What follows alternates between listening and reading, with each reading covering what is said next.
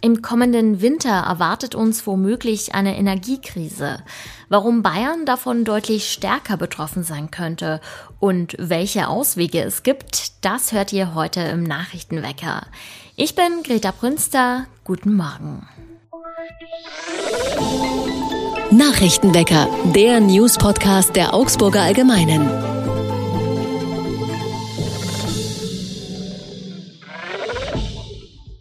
Keine andere Stadt in Deutschland hat 14 Feiertage im Jahr. Das gibt es tatsächlich nur in Augsburg. Grund dafür ist das beliebte Friedensfest am 8. August, das nach der Corona-Zwangspause jetzt endlich wieder in vollem Umfang stattfinden kann. Neben der großen Friedenstafel am Rathausplatz und dem Kinderfest im Zoo und im Botanischen Garten gibt es zahlreiche Gottesdienste, Konzerte und Mitmachaktionen. Das Friedensfest ist aber weit mehr als allein der 8. August. Es gibt auch ein Rahmenprogramm, das mehrere Wochen lang dauert.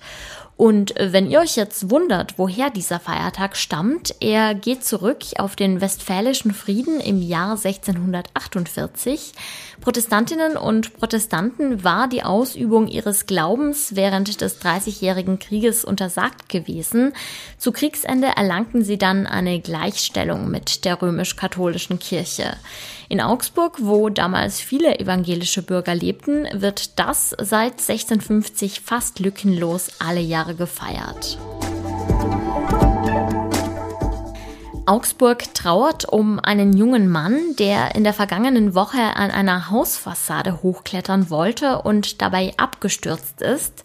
Er kam mit schweren Verletzungen ins Krankenhaus und überlebte nicht. Nun gibt es weitere Details zu dem Fall. Es handelte sich um einen jungen Friseur. Seinen Freunden zufolge war er 21 Jahre alt, laut Polizei hingegen 20. Der Mann lebte allein in dem Haus, an dessen Fassade er hochkletterte. Er war dabei alkoholisiert. Es ist davon auszugehen, dass er durch die Kletteraktion in seine Wohnung gelangen wollte. Dabei stürzte er auf Höhe des zweiten Stocks ab. In Augsburg hat es einen Unfall mit einer kleinen Propellermaschine gegeben. Der Pilot musste den Start überraschend abbrechen und seine Maschine krachte in einen Zaun. Die Maschine war schon abgehoben, gewann dann aber nicht mehr an Höhe. Warum? Das ist noch unklar. Der Pilot riss sie also wieder runter auf die Startbahn, wo sie aufsetzte und dann den Zaun des Flughafens durchbrach. Nach etwa 30 Metern kam die Maschine dann in einem angrenzenden Acker zum Stehen. Passiert ist dem Piloten zum Glück nichts, an dem Propellerflugzeug entstand allerdings ein Totalschaden. Kommen wir zum Wetter. Überwiegend bewölkt und windig wird es heute. Besonders am Abend sind heftige Windböen zu erwarten. Die Temperaturen erreichen trotzdem warme 33 Grad. In der Nacht kühlt es dann auf 18 Grad runter. Die Energieversorgung in Bayern ist vom Ukraine-Krieg und den Zerwürfnissen mit Russland besonders stark betroffen. Wie sind wir vorbereitet auf den kommenden Winter und welche Alternativen zum Gas gibt es für Bayern? Das weiß mein Kollege Michael Kerler. Hallo Michael. Hallo Greta, grüß dich.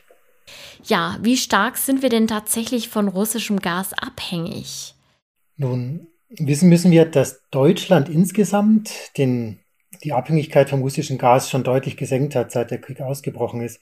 Vor dem Krieg waren wir weit über 50 Prozent von russischem Gas abhängig und mittlerweile sind es weniger als ein Drittel, hat Wirtschaftsminister Habeck im Bund mal gesagt. Wissen muss man, dass eben das Gas in Bayern besonders wichtig ist. Es wird nicht nur zum Heizen eingesetzt in den Wohnungen, wie wir das kennen, sondern auch in der Industrie. Es gibt eine starke bayerische Chemieindustrie. Jeder kennt Wacker zum Beispiel. Es gibt lackierende Betriebe in Schwaben, die große Lackierereien betreiben und auf Gas angewiesen sind.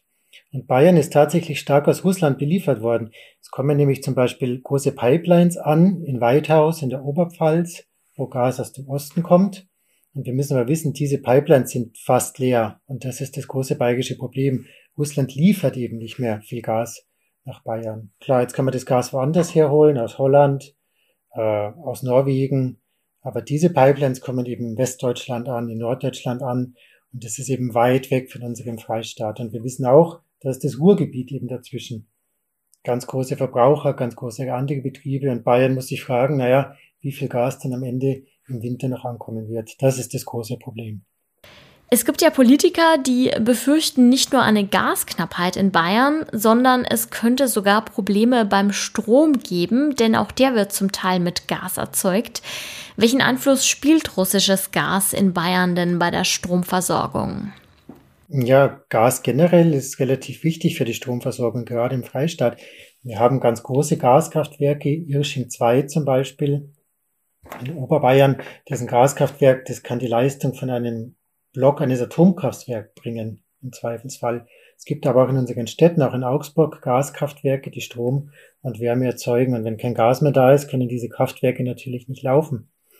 Jetzt haben wir in Bayern ein spezielles Problem, nämlich unsere bayerischen Atomkraftwerke sind entweder schon vom Netz gegangen oder das letzte ISA 2 soll eben Ende Dezember abschalten. Die erneuerbaren Energien wiederum im Winter sind schwach. Photovoltaik im Winter schwierig, kann sich jeder vorstellen.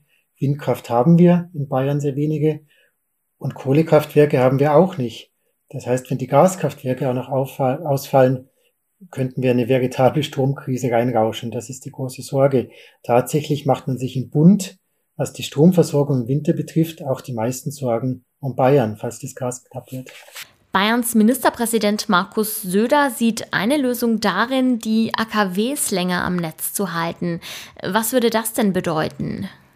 Nun, mit den Atomkraftwerken könnte man einen Teil der Stromversorgung sicher sicherstellen. Sie würden einfach weiterlaufen. Technisch sagt der TÜV, sind die Meiler in Bayern fit dafür.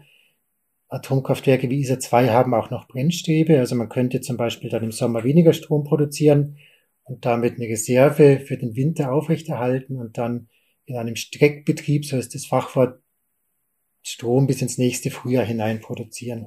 Wenn man jetzt will, dass die Atomkraftwerke noch mehrere Jahre laufen würden, muss man allerdings mehr machen. Man müsste neue Brennstäbe kaufen, denn die alten sind irgendwann abgebrannt. Man müsste die Sicherheitsprüfungen erneuern, die sind nämlich dann schon über zehn Jahre alt. Man müsste das Atomgesetz ändern, man müsste Personal vielleicht auch zurückholen. Das alles ist sicher machbar, wenn man es will. Wir müssen aber auch überlegen, ob wir die Risiken eingehen wollen. Wenn Atomkraft bleibt zu einem gewissen Teil gefährlich, das wissen wir seit den großen Unglücken in Japan, in Fukushima, in Tschernobyl und sie erzeugt auch jede Menge Atommüll. Die Frage ist, ob man sowas endlos machen will oder nicht. Und warum setzen wir nicht stärker auf Windkraft? Würde das in Bayern funktionieren oder vielleicht doch besser Sonnenenergie?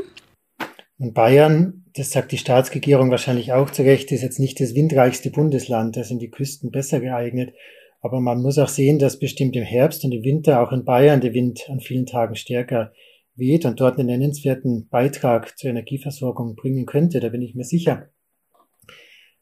Und äh, wir wären jetzt froh wahrscheinlich in der Situation, wenn wir einige Windräder mehr hätten und nicht äh, die Windkraft viele Jahre eigentlich eher bekämpft hätten. Sonnenenergie hilft uns natürlich vor allem im Sommer und mehr Solarkraftwerke zu dieser Jahreszeit würden auch nennenswert zur Stromversorgung beitragen. Bayern aber wird hier bestimmt die nächsten Jahre die Solarenergie auch weiter ausbauen, da bin ich mir sicher. Bayern steht unter Druck, weil das russische Gas nicht mehr wie gewohnt fließt. Welche Ausweichmöglichkeiten es gibt, das hat mein Kollege Michael Kerler erläutert. Danke, Michael. Danke dir, Greta. Und auch das ist heute noch wichtig. Der russische Präsident Wladimir Putin und sein türkischer Amtskollege Recep Tayyip Erdogan wollen sich heute im russischen Badeort Sochi treffen. Laut Kreml stehen mögliche Verkäufe von Kampfdrohnen des NATO-Mitglieds Türkei auf der Tagesordnung. Neben dem Krieg in der Ukraine dürfte es thematisch auch um Syrien gehen. Corona hatte zum größten Teil negative Auswirkungen für die Gesellschaft, doch tatsächlich gibt es auch den ein oder anderen positiven Aspekt. So sind während der Pandemie zum Beispiel in Deutschland mehr Kinder gezeugt worden als vorher. Ein kleiner Babyboom könnte man fast sagen. Immerhin war es ein Plus von etwa 22.000 Geburten im Jahr 2021. Der Statistik zufolge war besonders der erste Lockdown für viele Eltern ein Anlass, Nachwuchs zu planen. Was allerdings auch auffällt, es waren vor allem Paare mit stabilen beruflichen Verhältnissen, die in dieser Zeit die Familienplanung begonnen haben.